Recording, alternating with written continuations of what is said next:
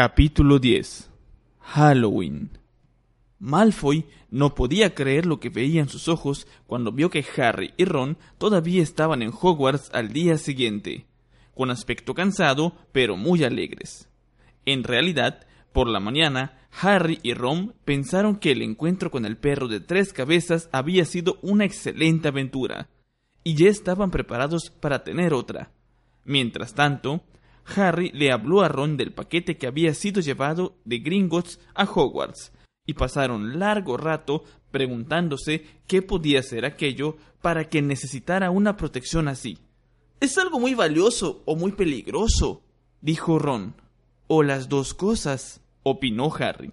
Pero como lo único que sabían con seguridad del misterioso objeto era que tenía unos cinco centímetros de largo, no tenían muchas posibilidades de adivinarlo sin otras pistas. Ni Neville ni Hermione demostraron el menor interés en lo que había debajo del perro y la trampilla. Lo único que le importaba a Neville era no volver a acercarse nunca más al animal. Hermione se negaba a hablar con Harry y Ron, pero como era una sabionda mandona, los chicos lo consideraron como un premio. Lo que realmente deseaban en aquel momento era poder vengarse de Malfoy, y para su gran satisfacción, la posibilidad llegó una semana más tarde por correo. Mientras las lechuzas volaban por el gran comedor, como de costumbre, la atención de todos se fijó de inmediato en un paquete largo y delgado, que llevaban seis lechuzas blancas. Harry estaba tan interesado como los demás en ver qué contenía, y se sorprendió mucho cuando las lechuzas bajaron y dejaron el paquete frente a él, tirando al suelo su tocino. Se estaban alejando cuando otra lechuza dejó caer una carta sobre el paquete. Harry abrió el sobre para leer primero la carta y fue una suerte, porque decía No abras el paquete en la mesa. Contiene tu nueva Nimbus 2000, pero no quiero que todos sepan que te han comprado una escoba, porque también querrán una.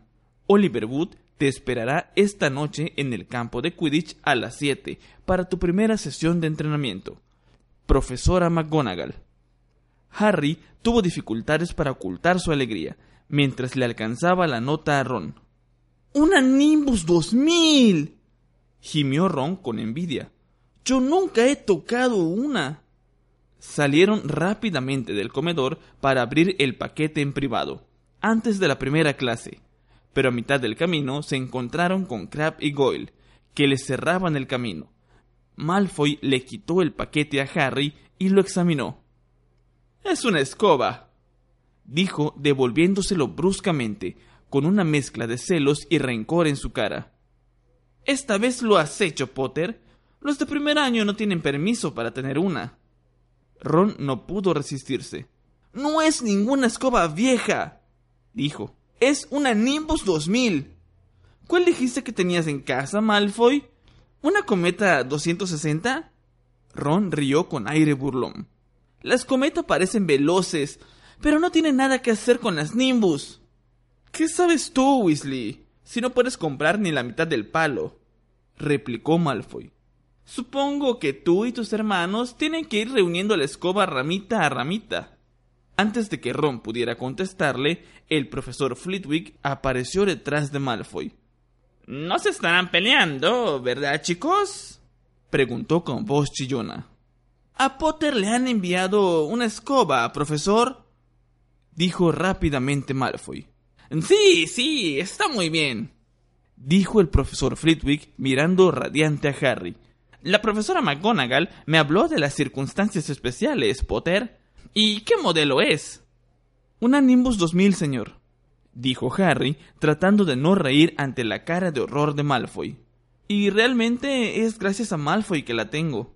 Harry y Ron subieron por la escalera conteniendo la risa ante la evidente furia y confusión de Malfoy. Bueno, es verdad, continuó Harry cuando llegaron al final de la escalera de mármol. Si él no hubiera robado la recordadora de Neville, yo no estaría en el equipo. Así que crees que es un premio por quebrantar las reglas. Se oyó una voz irritada a sus espaldas. Hermione subía la escalera mirando con aire de desaprobación el paquete de Harry.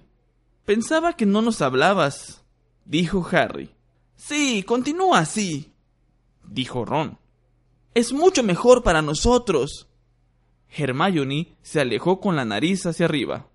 Durante aquel día, Harry tuvo que esforzarse para atender a sus clases. Su mente volvía al dormitorio, donde su escoba nueva estaba debajo de la cama, o se iba al campo de Quidditch, donde aquella misma noche aprendería a jugar. Durante la cena, comió sin darse cuenta de lo que tragaba, y luego se apresuró a subir con Ron para sacar por fin a la Nimbus 2000 de su paquete. ¡Oh! suspiró Ron cuando la escoba rodó sobre la colcha de la cama de Harry. Hasta Harry, que no sabía nada sobre las diferencias en las escobas, pensó que parecía maravillosa. Pulida y brillante, con el mango de caoba, tenía una larga cola de ramitas rectas y escrito en letras doradas Nimbus 2000. Cerca de las siete, Harry salió del castillo y se encaminó hacia el campo de Quidditch. Nunca había estado en aquel estadio deportivo. Había cientos de asientos elevados en tribunas alrededor del terreno de juego, para que los espectadores estuvieran a suficiente altura para ver lo que ocurría. En cada extremo del campo había tres postes dorados con aros en la punta. Le recordaron los palitos de plástico con los que los niños moguls hacían burbujas, solo que estos eran de 15 metros de alto. Demasiado deseoso de volver a volar antes de que llegara Wood, Harry montó en su escoba y dio una patada en el suelo. ¡Qué sensación! Subió hasta los postes dorados y luego bajó con rapidez al terreno de juego. La Nimbus 2000 iba donde él quería con solo tocarla. ¡Eh, Potter! ¡Baja! Había llegado Oliver Wood. Llevaba una caja grande de madera debajo del brazo. Harry aterrizó cerca de él. Muy bonito, dijo Wood con los ojos brillantes. Ya veo lo que quería decir McGonagall. Realmente tienes un talento natural. Voy a enseñarte las reglas esta noche y luego te unirás al equipo para el entrenamiento tres veces por semana. Abrió la caja. Dentro había cuatro pelotas de distinto tamaño. Bueno, dijo Wood, el Quidditch es fácil de entender, aunque no tan fácil de jugar. Hay siete jugadores en cada equipo. Tres se llaman cazadores. Tres cazadores, repitió Harry mientras Wood sacaba una pelota rojo brillante del tamaño de un balón de fútbol. Esta pelota se llama quaffle, dijo Wood. Los cazadores se tiran la quaffle y tratan de pasarla por uno de los aros de gol. Obtienen 10 puntos cada vez que la quaffle pasa por un aro. ¿Me sigues? Los cazadores tiran la quaffle y la pasan por los aros de gol, recitó Harry. Entonces es una especie de baloncesto pero con escobas y seis canastas. ¿Qué es el baloncesto? preguntó Wood. Olvídalo, respondió rápidamente Harry. Hay otro jugador a cada lado que se llama guardián. Yo soy guardián de Gryffindor. Tengo que volar alrededor de nuestros aros y detener los lanzamientos del otro equipo. Tres cazadores y un guardián, dijo Harry, decidido a recordarlo todo. Y juegan con la quaffle. Perfecto, ya lo tengo. ¿Y para qué son esas? Señaló las tres pelotas restantes. Ahora te lo enseñaré, dijo Wood. Toma esto. Dio a Harry un pequeño palo parecido a un bate de béisbol. Voy a enseñarte para qué son, dijo Wood. Esas dos son las Blodgers. Enseñó a Harry dos pelotas idénticas pero negras y un poco más pequeñas que la roja Quaffle. Harry notó que parecían querer escapar de las tiras que las sujetaban dentro de la caja. Quédate atrás, previno Wood a Harry. Se inclinó y soltó una de las blodgers. De inmediato, la pelota negra se elevó en el aire y se lanzó contra la cara de Harry. Harry la rechazó con el bate para impedir que le rompiera la nariz, y la mandó volando por el aire. Pasó zumbando alrededor de ellos y luego se tiró contra Wood, que se las arregló para sujetarla contra el suelo. ¿Ves? Dijo Wood jadeando, metiendo la pelota en la caja a la fuerza y asegurándola con las tiras. Las Blodgers andan por ahí tratando de derribar a los jugadores de las escobas. Por eso hay dos golpeadores en cada equipo. Los gemelos Weasley son los nuestros. Su trabajo es proteger a su equipo de las Blodgers y desviarlas hacia el equipo contrario. ¿Lo has entendido? Tres cazadores tratan de hacer puntos con la Quaffle, el guardián vigila los aros y los golpeadores mantienen alejadas las blodgers de su equipo. Resumió Harry. Muy bien, dijo Wood. Um, ¿Han matado las Blodgers alguna vez a alguien? preguntó Harry, deseando que no se le notara la preocupación. Nunca en Hogwarts. Hemos tenido algunas mandíbulas rotas, pero nada peor hasta ahora. Bueno, el último miembro del equipo es el buscador. Ese eres tú. Y no tienes que preocuparte por la Quaffle o las Blodgers. A menos que me rompan la cabeza. Tranquilo, los Weasley son los oponentes perfectos para las Blodgers. Quiero decir que ellos son como una pareja de Blodgers humanas. Wood buscó en la caja y sacó la última pelota. Comparada con las otras, era pequeña, del tamaño de una nuez grande. Era de un dorado brillante y con pequeñas alas plateadas. Esta dorada, continuó Wood, es la Snitch. Es la pelota más importante de todas. Cuesta mucho de atrapar por lo rápida y difícil de ver que es. El trabajo del buscador es atraparla. Tendrás que ir y venir entre cazadores, golpeadores, la Quaffle y las Blodgers antes de que la tome el otro buscador. Porque cada vez que un buscador la atrapa, su equipo gana 150 puntos extra, así que prácticamente acaba siendo el ganador. Por eso se molestan tanto a los buscadores. Un partido de Quidditch solo termina cuando se atrapa al snitch, así que puede durar muchísimo. Creo que el récord fue de tres meses. Tenían que traer sustitutos para que los jugadores pudieran dormir. Bueno, eso es todo. ¿Alguna pregunta? Harry negó con la cabeza. Entendía muy bien lo que tenía que hacer. El problema era conseguirlo. Todavía no vamos a practicar con la snitch, dijo Wood, guardándola con cuidado en la caja. Está demasiado oscuro y podríamos perderla. Vamos a probar unas pocas de estas. Sacó una bolsa con pelotas de golf de su bolsillo y unos pocos minutos más tarde, Wood y Harry estaban en el aire.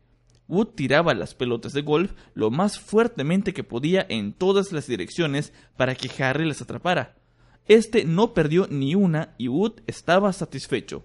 Después de media hora se hizo de noche y no pudieron continuar.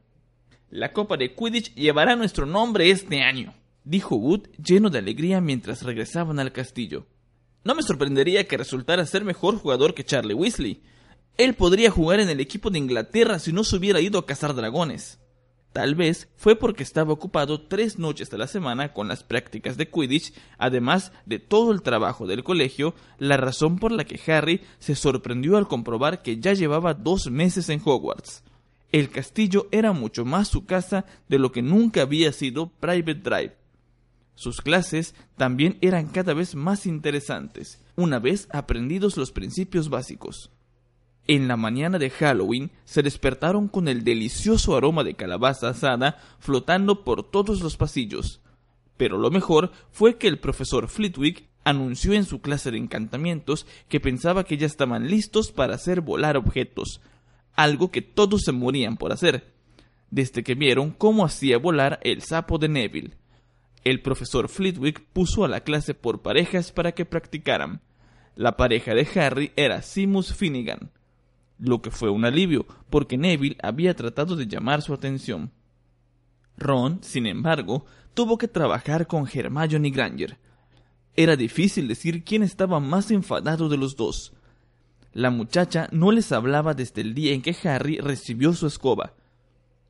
Y ahora, no se olviden de ese bonito movimiento de muñeca que hemos estado practicando. Dijo con voz aguda el profesor, subido a sus libros como de costumbre. Agitar y golpear. Recuerden, agitar y golpear. Y pronunciar las palabras mágicas correctamente es muy importante también.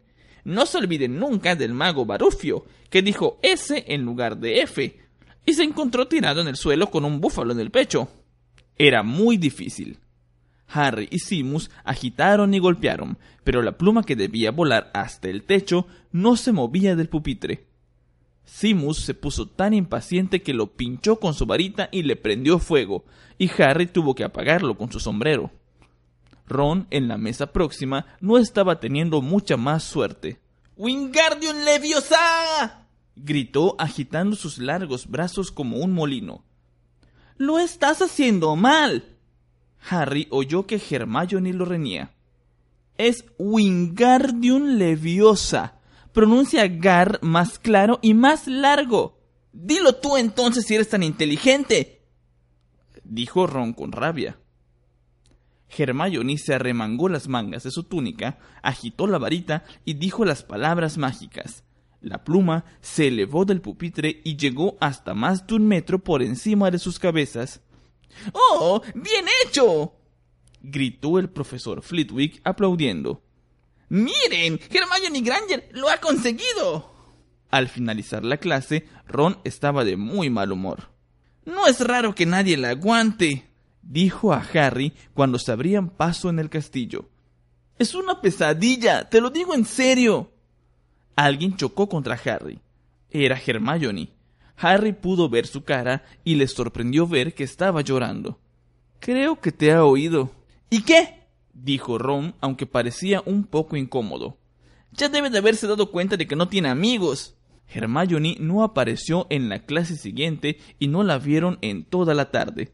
De camino al gran comedor para la fiesta de Halloween, de camino al gran comedor para la fiesta de Halloween, Harry y Ron oyeron que Parvati Patil le decía a su amiga Lavender que Hermione estaba llorando en el cuarto de baño de las niñas y que deseaba que la dejaran sola. Ron pareció más molesto aún pero un momento más tarde había entrado en el gran comedor, donde las decoraciones de Halloween les hicieron olvidar a Hermione. Mil murciélagos aleteaban desde las paredes y el techo, mientras que otro millar más pasaba entre las mesas, como nubes negras, haciendo temblar las velas de las calabazas. El festín apareció de pronto en los platos dorados, como había ocurrido en el banquete de principio de año. Harry se estaba sirviendo una patata con su piel cuando el profesor Quirrell llegó rápidamente al comedor con el turbante torcido y cara de terror.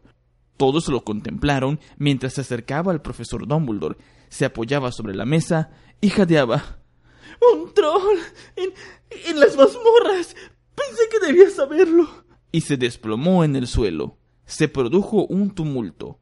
Para que se hiciera el silencio, el profesor Dumbledore tuvo que hacer salir varios fuegos artificiales de su varita. ¿Prefectos? exclamó. Conduzcan a sus grupos a los dormitorios de inmediato. Percy estaba en su elemento. Síganme. Los de primer año, manténganse juntos. No necesitan temer al troll si siguen mis órdenes. Ahora, vengan conmigo. Hagan espacio, tienen que pasar los de primer año. Perdón, soy un prefecto. ¿Cómo ha podido entrar aquí un troll? Preguntó Harry mientras subían por la escalera. No tengo idea. Parece ser que son realmente estúpidos, dijo Ron. Tal vez Pips lo dejó entrar como una broma de Halloween. Pasaron entre varios grupos de alumnos que corrían en distintas direcciones, mientras abrían camino entre un tumulto de confundidos Hufflepuffs. Harry súbitamente se aferró al brazo de Ron. Acabo de acordarme. Hermione. ¿Qué pasa con ella? No sabe nada del troll. Ron se mordió el labio. Oh, bueno, dijo enfadado. Pero que Percy no nos vea. Se agacharon y se mezclaron con los Hufflepuffs que iban hacia el otro lado. Se deslizaron por un pasillo desierto y corrieron hacia el cuarto de baño de las niñas. Acababan de doblar una esquina cuando oyeron pasos rápidos a sus espaldas. ¡Percy! susurró Ron, empujando a Harry detrás de un gran buitre de piedra. Sin embargo, al mirar, no vieron a Percy, sino a Snape. Cruzó el pasillo y desapareció de la vista. ¿Qué es lo que está haciendo? murmuró Harry. ¿Por qué no está en las mazmorras con el resto de los profesores? No tengo la menor idea. Lo más silenciosamente posible se arrastraron por el otro pasillo detrás de los pasos apagados del profesor. ¿No sientes un olor raro? Harry olfateó y un aroma especial llegó a su nariz, una mezcla de calcetines sucios y baño público que nadie limpiaba. Y lo oyeron, un gruñido y las pisadas inseguras de unos pies gigantescos. Ron señaló al fondo del pasillo, a la izquierda. Algo enorme se movía hacia ellos. Se ocultaron en las sombras y lo vieron surgir a la luz de la luna. Era una visión horrible, más de tres metros y medio de alto y tenía la piel de color gris piedra, un descomunal cuerpo deforme y una pequeña cabeza pelada. Tenía piernas cortas, gruesas como troncos de árbol y pies achatados y deformes. El olor que despedía era increíble. Llevaba un gran bastón de madera que arrastraba por el suelo, porque sus brazos eran muy largos. El monstruo se detuvo en una puerta y miró hacia el interior. Agitó sus largas orejas, tomando decisiones con su minúsculo cerebro, y luego entró lentamente en la habitación. La llave está en la cerradura, susurró Harry. Podemos encerrarlo allí. Buena idea, respondió Ron con voz agitada. Se acercaron hacia la puerta abierta con la boca seca, rezando para que el troll no decidiera salir. De un gran salto, Harry pudo empujar la puerta y echarle la llave. ¡Sí! Animados con la victoria, comenzaron a correr por el pasillo para volver, pero al llegar a la esquina oyeron algo que hizo que sus corazones se detuvieran. Un grito agudo y aterrorizado que procedía del lugar que acababan de cerrar con llave. ¡Oh, no! dijo Ron, tan pálido como el varón sanguinario. Es el cuarto de baño de las chicas. bufó Harry. Hermione. dijeron al unísono. Era lo último que querían hacer. Pero, ¿qué opción les quedaba? Volvieron a toda velocidad hasta la puerta y dieron la vuelta a la llave, resoplando de miedo. Harry empujó la puerta y entraron corriendo. Hermione Granger estaba agazapada contra la pared opuesta, con aspecto de estar a punto de desmayarse. El personaje deforme avanzaba hacia ella, chocando contra los lavamanos. ¡Distráelo! Gritó Harry desesperado y tirando de un grifo lo arrojó con toda su fuerza contra la pared. El troll se detuvo a pocos pasos de Hermione. Se balanceó, parpadeando con aire estúpido, para ver quién había hecho aquel ruido. Sus ojitos malignos detectaron a Harry. Vaciló y luego se abalanzó sobre él, levantando su bastón. ¡Eh! ¡Cerebro de guisante! gritó Ron desde el otro extremo, tirándole una cañería de metal.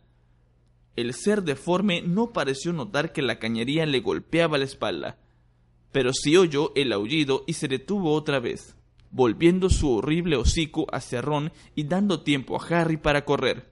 ¡Vamos! ¡Corre! ¡Corre! Harry gritó a Hermione tratando de empujarla hacia la puerta, pero la niña no se podía mover, seguía agazapada contra la pared con la boca abierta de miedo. Los gritos y los golpes parecían haber enloquecido al troll. Se volvió y se enfrentó con Ron, que estaba más cerca y no tenía manera de escapar. Entonces Harry hizo algo muy valiente y muy estúpido corrió dando un gran salto y se colgó por detrás del cuello de aquel monstruo. La atroz criatura no se daba cuenta de que Harry colgaba de su espalda, pero hasta un ser así podía sentirlo si uno le clavaba un palito de madera en la nariz, pues la varita de Harry todavía estaba en su mano cuando saltó, y se había introducido directamente en uno de los orificios nasales del troll. Chillando de dolor, el troll se agitó y sacudió su bastón, con Harry colgado de su cuello y luchando por su vida. En cualquier momento el monstruo lo destrozaría o le daría un golpe terrible con el bastón. Hermione estaba tirada en el suelo aterrorizada. Ron empuñó su varita sin saber qué iba a hacer y se oyó gritar el primer hechizo que se le ocurrió. ¡Wingardium Leviosa! El bastón salió volando de las manos del troll, se elevó muy arriba y luego dio la vuelta y se dejó caer con fuerza sobre la cabeza del dueño. El troll se balanceó y cayó boca abajo con un ruido que hizo temblar la habitación. Harry se puso de pie. Le faltaba aire.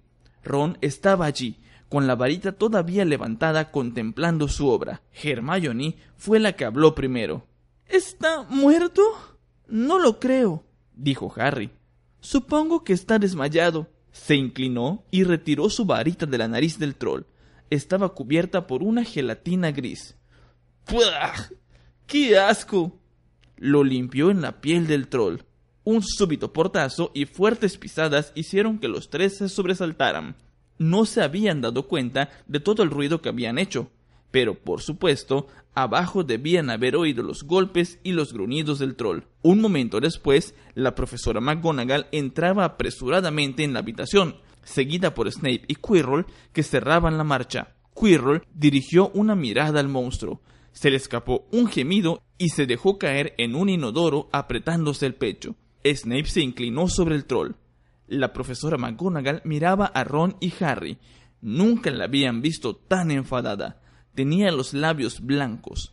Las esperanzas de ganar 50 puntos para Gryffindor se desvanecieron rápidamente de la mente de Harry. ¿En qué estaban pensando? ¡Por todos los cielos! dijo la profesora McGonagall con una furia helada. Harry miró a Ron todavía con la varita levantada. Tienen suerte de que no los haya matado. ¿Por qué no estaban en los dormitorios? Snape dirigió a Harry una mirada aguda e inquisidora. Harry clavó la vista en el suelo. Deseó que Ron pudiera esconder la varita. Entonces, una vocecita surgió de las sombras. Por favor, profesora McGonagall, me estaban buscando a mí. ¡Hermione Granger! Hermione finalmente se había puesto de pie. Yo vine a buscar al troll porque yo... Yo pensé que podía vencerlo porque, ya sabe, había leído mucho sobre el tema. Ron dejó caer su varita. Hermione Granger diciendo una mentira a su profesora. Si ellos no me hubieran encontrado, yo ahora estaría muerta. Harry le clavó su varita en la nariz y Ron lo hizo golpearse con su propio bastón. No tuvieron tiempo de ir a buscar ayuda. Estaba a punto de matarme cuando ellos llegaron. Harry y Ron trataron de no poner cara de asombro. Bueno, en ese caso... dijo la profesora McGonagall contemplando a los tres niños. Hermione Granger, eres una tonta. ¿Cómo creías que ibas a derrotar a un troll gigante tú sola? Hermione bajó la cabeza.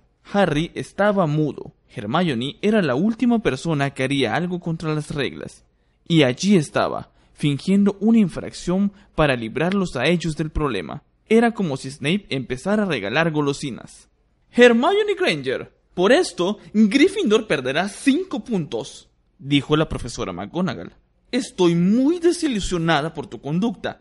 Si no te ha hecho daño, mejor que vuelvas a la Torre Gryffindor. Los alumnos están terminando las fiestas en sus casas. Hermione se marchó. La profesora McGonagall se volvió hacia Harry y Ron. Bueno, sigo pensando que tuvieron suerte, pero no muchos de primer año podrían derrumbar esa montaña. Han ganado cinco puntos cada uno para Gryffindor. El profesor Dumbledore sería informado de esto. Pueden irse. Salieron rápidamente y no hablaron hasta subir dos pisos. Era un alivio estar fuera del alcance del olor del troll, además del resto. Tendríamos que haber obtenido más de diez puntos. Se quejó Ron. Cinco, querrás decir, una vez que se descuenten los de Hermione. Se portó muy bien al sacarnos de este lío, admitió Ron. Claro que nosotros la salvamos. No habría necesitado que la salváramos si no hubiéramos encerrado esa cosa con ella, le recordó Harry habían llegado al retrato de la señora gorda. ¡Hocico de cerdo! Dijeron y entraron. La sala común estaba llena de gente y ruidos. Todos comían lo que les habían subido. Hermione, sin embargo, estaba sola, cerca de la puerta, esperándolos. Se produjo una pausa incómoda. Luego, sin mirarse, todos dijeron gracias y corrieron para buscar platos para comer. Pero desde aquel momento, Hermione Granger se convirtió en su amiga. Hay algunas cosas que no se pueden compartir sin terminar unidos, y derrumbar un troll de tres metros y medio es una de esas cosas.